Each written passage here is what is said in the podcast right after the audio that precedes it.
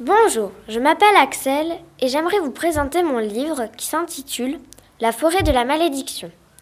Ce livre a été écrit par Ian Livingstone, illustré par Malcolm Barter et édité aux collections Folio Junior.